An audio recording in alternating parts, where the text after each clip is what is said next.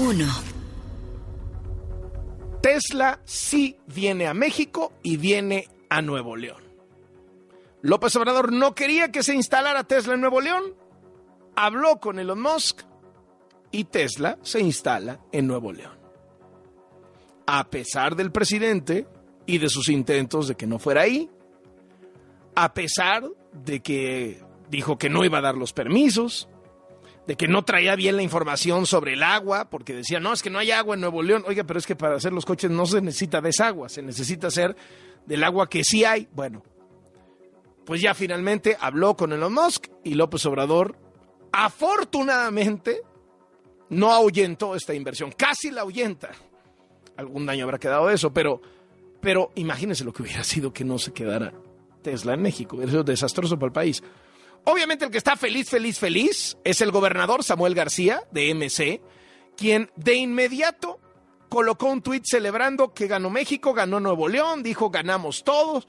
Así lo informó esta mañana el presidente López Obrador y habló de su videollamada con el dueño de Tesla, Elon Musk. Platicamos ayer con el señor Elon Musk, el director de Tesla.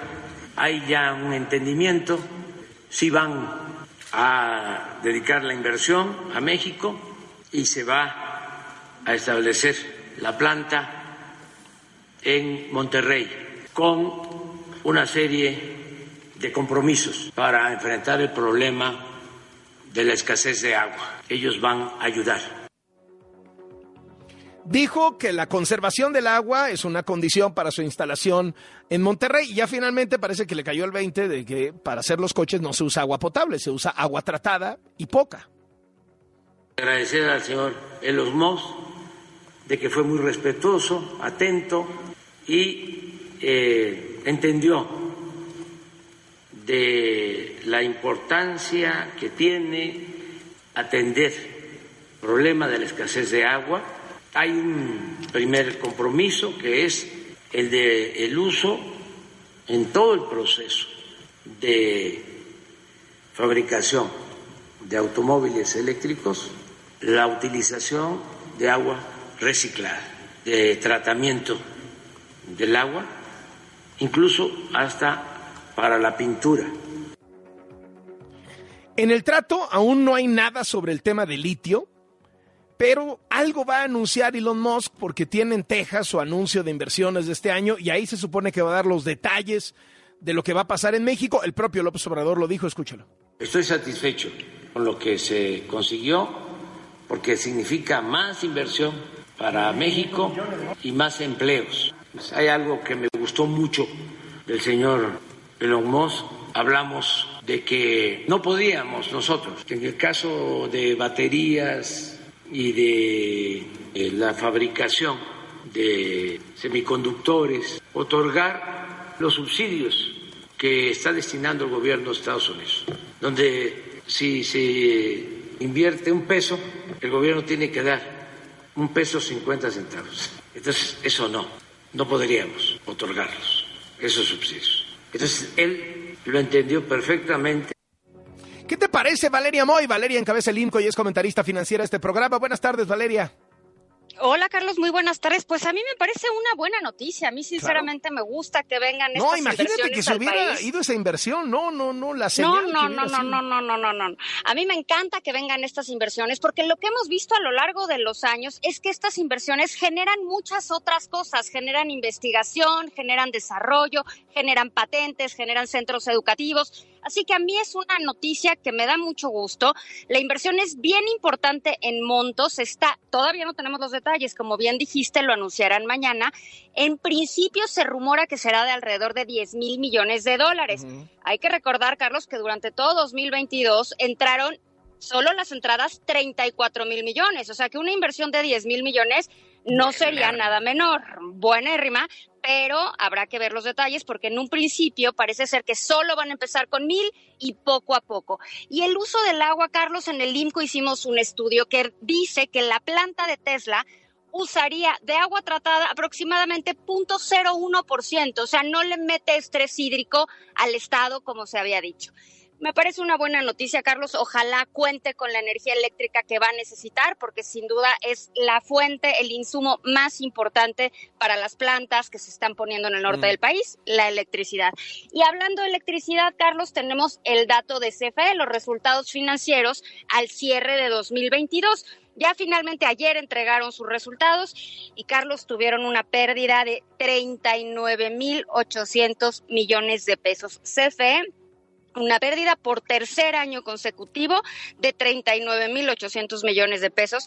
Y si uno ve nada más los ingresos, suena increíble, les fue muy bien, tuvieron ingresos súper altos, 10%, 9% mayor a la que tuvieron en 2021 pero también se incrementaron enormemente sus costos. O sea que CFE con una pérdida de 39.800 millones de pesos. Vas bien, Bartlett.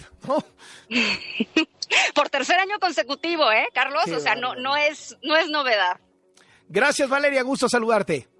Igualmente, Carlos, hasta luego. Valeria Moya encabeza el Instituto Mexicano para la Competitividad, el IMCO, y es comentarista financiera de este programa. Oiga, y de la mañanera el presidente se fue al Felipe Ángeles, el aeropuerto que él todavía no usa, nunca ha tomado un vuelo comercial desde el aeropuerto Felipe Ángeles.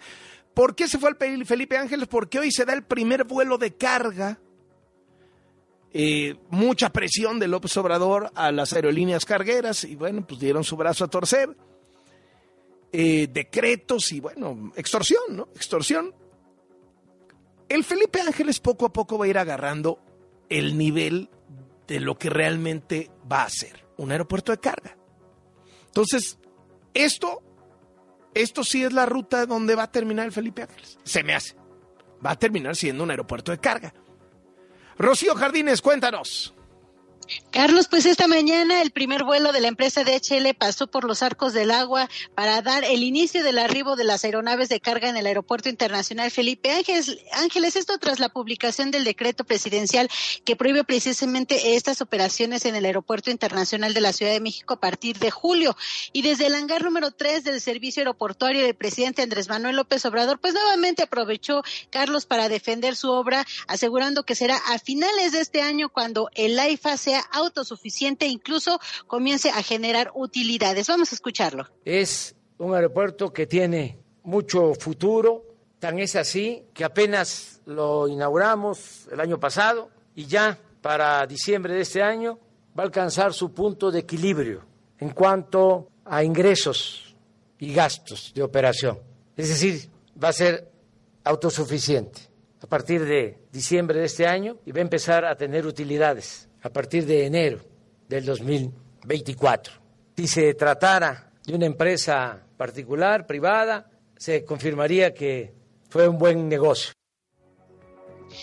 Antonio Aranz, que CEO de DHL Express México, anunció que en el aeropuerto capitalino solo van a quedar los vuelos comerciales que marca la ley, mientras Isidro Pastor Román, director de la IFA, presumió que con estas operaciones, Carlos, que inician a partir del día de hoy, se mejora la seguridad en las operaciones, incluso destacó se va a estar evitando ya la saturación que continúa viviendo el aeropuerto internacional de la capital. Mi reporte, Carlos. Muy bien, muchísimas gracias y estamos al tanto. Vamos al siguiente tema de sobremesa. 2. La marea rosa del domingo mantiene enojado al presidente López Obrador. Hoy respondió a los señalamientos del Departamento de Estado de los Estados Unidos, que ayer se pronunció sobre la marcha. La administración de Joe Biden emitió un comunicado en el que enfatiza que las democracias saludables se benefician de instituciones sólidas y una pluralidad de voces y que Estados Unidos apoya a las instituciones electorales independientes y bien dotadas de recursos que fortalecen los procesos democráticos y el Estado de Derecho. Antes de este comunicado del Departamento de Estado, es decir, del que encabeza Anthony Blinken, brazo derecho de Biden, salió a decir prácticamente lo mismo Brian Nichols, eh, que fue subsecretario de Estado para el hemisferio occidental, poquito antes lo dijo, y puso, hoy vemos en México un gran debate sobre reformas electorales que ponen a prueba la independencia de instituciones electorales y judiciales. Estados Unidos apoya a las instituciones electorales independientes que tienen recursos para fortalecer procesos democráticos y Estado de Derecho. También la jefa de la Agencia de Cooperación al Desarrollo de los Estados Unidos sumó con un tuit su apoyo al INE. Dijo, el INE es un modelo de transparencia electoral y eficiencia en toda América Latina.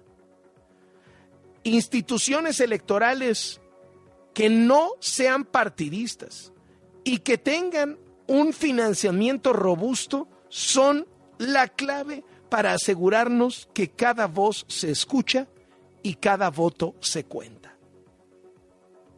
Así la posición de Estados Unidos sobre el plan B de López Obrador. De una manera muy elegante, diciendo, el plan B mina la democracia mexicana. ¿Qué dice López Obrador? Pues imagínese lo enojado. Aprovecho para contestarle al Departamento de Estado del gobierno de Estados Unidos, que como es la mala costumbre, siempre se inmiscuyen en asuntos que no les corresponden. Muy contrario a lo que piensa el presidente Biden, que siempre habla de igualdad, textualmente de un pie de igualdad. Todavía no abandonan la política de hace dos siglos, la política de Monroe, de sentirse el gobierno del mundo. ¿Qué le digo con todo respeto al señor Blinken del Departamento de Estado que hay más democracia actualmente en México que en Estados Unidos.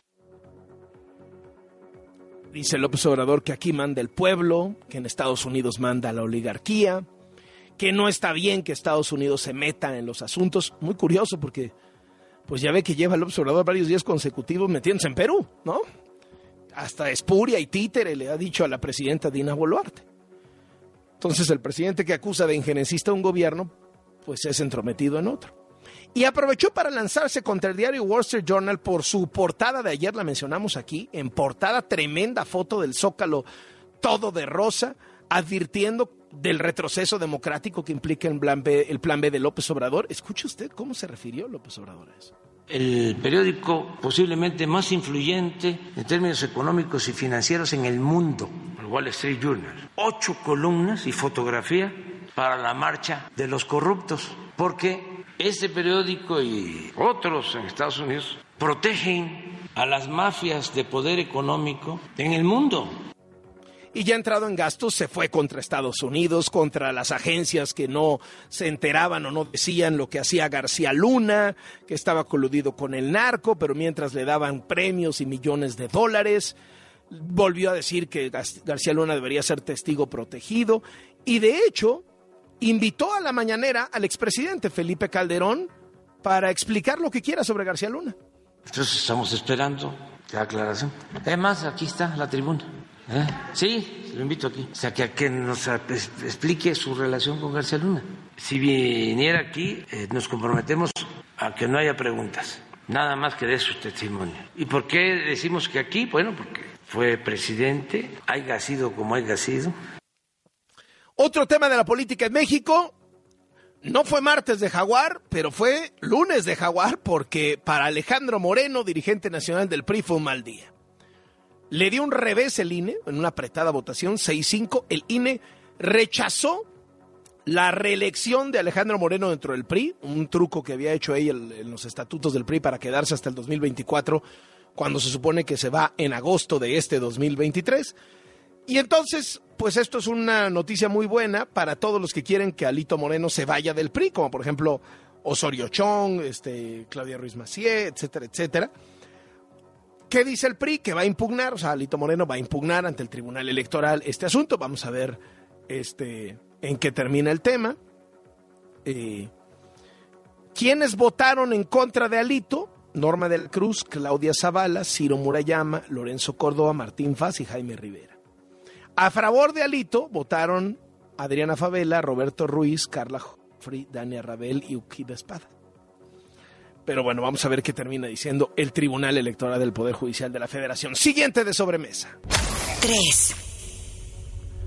Sigue el caso de los militares que mataron a cinco jóvenes en Nuevo Laredo, que acribillaron, que masacraron a estos cinco jóvenes. El Centro de Derechos Humanos Miguel Agustín Pro Juárez se pronunció sobre este caso y reprochó que la masacre es consecuencia de la militarización del gobierno de López Obrador. ¿Qué es lo que se sabe? Que los jóvenes estaban saliendo de un antro, de divertirse. Chavos que no tenían absolutamente nada que ver con el crimen organizado.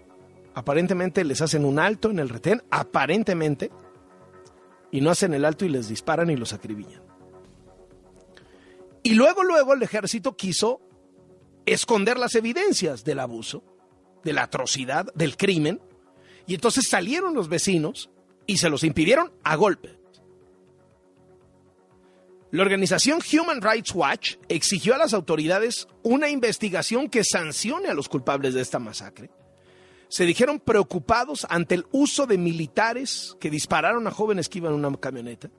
Señala que los videos demuestran el caos que se vivió, soldados peleándose con vecinos, con periodistas, con defensores de los derechos humanos, elementos de las Fuerzas Armadas disparando al aire. Ese fue el caos. Pero la violencia llega más lejos.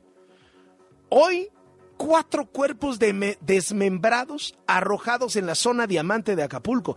Ya ve que le dijimos que apenas el fin de semana una familia fue baleada ahí. Bueno, pues esta mañana fueron encontradas al menos siete bolsas con restos humanos cerca de un puesto de cocos rumbo a la autopista del Sol. La zona fue resguardada ya por el Ejército, la Guardia Nacional y la Policía Estatal. En Morelos, el fiscal Uriel Carmona informó que el cuerpo de la mujer encontrada en Huitzilac es Carolina Islas, la joven que desapareció junto a su novio Iván, quien no ha sido localizado. Los padres de la joven identificaron el cuerpo. Los primeros reportes de la necropsia determinaron que la muerte se debió a una asfixia mecánica. Hasta este momento, el principal sospechoso del feminicidio es Iván, su pareja, joven de 27 años, a quien fue el último en ver en un bar del centro seguimos al pendiente de este caso. Víctor Sandoval, ¿nos tienes algo de última hora? Así es, Carlos, buenas tardes. Es un incendio que está en este momento tratando de sofocar bomberos del Estado de México, de varios municipios, Ecatepec, Tutitlán, la zona de Chapán, la zona de Tlanepantla, Naucalpan, en lo que es la colonia rústica Jalostoc, calle 18, calle 5, donde se quema una nave industrial de plásticos y recicladora de desechables y productos eh, diversos. Es una superficie aproximadamente de 2.500, 3.000 metros cuadrados que está en este momento fuera de control. Incluso ya van bomberos también de la Ciudad de México, de varias estaciones y delegaciones aquí de la capital en apoyo a este fuerte incendio, que de momento solamente se habla de algunas personas intoxicadas, pero nada que lamentar afortunadamente en cuanto a pérdidas humanas. Se sigue trabajando y la fumarola de este fuerte incendio se ve incluso en varios puntos aquí de la capital del país. Carlos, el reporte. Muchísimas gracias, Víctor Sandoval. Oiga, de última hora le informo que no está en la sesión de la Corte otra vez la ministra plagiaria, la ministra pasante, como le dicen, Yasmín Esquivel después de que se reveló su segundo plagio, no solo la tesis de licenciatura, eso se reveló en diciembre, hace eh, unos días se reveló que plagió también su tesis de doctorado. Y no fue a la sesión de ayer en la Suprema Corte, y no fue hoy a la sesión. El fin de semana circularon fotos de ella cenando en Cuernavaca. ¿Será que ya haya entrado en razón y haya decidido renunciar? ¿Será que hay un acuerdo político adentro de la Corte para decir, oye, pues por ahora no vengas? En lo que vemos que se resuelve. Vamos al siguiente de sobremesa. Cuatro. Hace tres años se confirmó el primer caso de COVID-19 en México. A tres años, lo que sabemos hoy es que el COVID dejó 800 mil muertes. Dato del INEGI y que muchas de estas muertes, cientos de miles de estas muertes se pudieron haber evitado si el gobierno se hubiera tomado en serio la pandemia. Si el presidente no se hubiera burlado, si el presidente no hubiera minimizado el peligro, si el presidente hubiera puesto el ejemplo de usar cubrebocas, de no abrazar, de tomar distancia, si López Gatel se hubiera apegado a la ciencia y no a la política, 800 mil muertos por la pandemia. Ejemplo mundial de lo que no se debe hacer.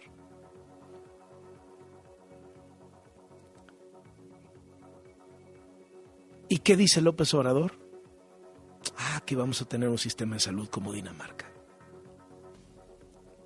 Reafirmo el compromiso de que este año vamos a tener concluido este sistema de salud universal, eficaz y gratuito. O sea que sigue en pie lo de Dinamarca para que este, nuestros adversarios vayan tomando nota. Y cada 15 días vamos a estar informando sobre el avance, porque este, tienen un buen sistema de salud. En Dinamarca eh, está establecido lo que se conoce como estado de bienestar, que es lo que nosotros queremos dejar establecido en México.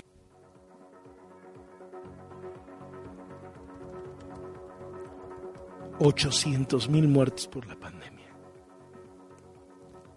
Escasez de medicinas.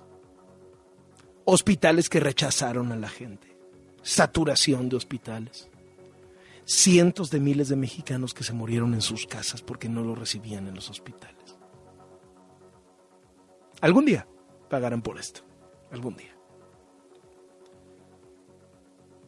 Y habló Gatel. Mire, que Gatel esté libre es un insulto. Que Gatel esté en el gabinete es una humillación. ¿Y qué hizo Gatel? Ah, claro. Echarle la culpa al pasado por si alguien dice que no hay vacunas suficientes en el país, porque por cierto, déjese las de COVID. No, están faltando vacunas para todo lo demás. Ha caído la vacunación en México tremendamente por Gatel. En 2019 efectivamente tuvimos coberturas bajas. ¿Por qué razón? Porque son el registro de lo que venía del sexenio pasado. En su momento explicamos en múltiples ocasiones cómo hubo un desplazamiento de Birmex, la compañía pública de vacunas, por una compañía oportunista que surgió en el sexenio pasado, compañía que ya desapareció, resultó ser una facturera y nos dejó con un déficit de entrega de vacunas, particularmente de sarampión rubiola. En 2020, naturalmente, la pandemia redujo la eh, cercanía, el acercamiento de la población hacia los centros de vacunación y esta vacunación se empezó a recuperar en 2021. Birmex hasta huelga tiene. La Birmex de López Obrador. Quieren un sistema de salud como Dinamarca, no hay ni medicinas. Tuvieron que cancelar el seguro popular y volverlo IMSS Bienestar porque no funcionó. ¿Qué le digo? Una 24. 5. Y cierro contigo, mi querido Beto Lati. Muy buenas tardes. Un placer saludarte, Carlos, ya disputándose el abierto mexicano de tenis en Acapulco. El día de ayer ya apareció Casper Ruud, de las mejores raquetas del momento, el noruego avanza. También buen duelo entre estadounidenses, el veterano Isner, que cae finalmente ante Fritz, Francis Tiafoe, cuya historia hemos retado muchas veces, descendiente de refugiados, como su padre limpiaba las instalaciones donde él aprendió viendo niños cómo jugaban, Feli López, el veterano español, 41 años, también avanza. Para este día, en vilo por saber si Carlitos Alcaraz, la mayor promesa del tenis, la raqueta número 2 del mundo en la actualidad, puede actuar luego de la lesión que sufriera en la final en Río en Brasil. También hoy va a aparecer Cameron Norrie, con muchas expectativas de poder ver al británico de los grandes tenistas. También Mateo Berretini, sobre todo pendientes de ver qué sucede con Carlitos Alcaraz. ¿Acaso durante el programa mismo podremos actualizar? De momento sigue programado para jugar ante McKinsey McDonald el español Alcaraz, querido Carlos. Muchísimas gracias, Betolati.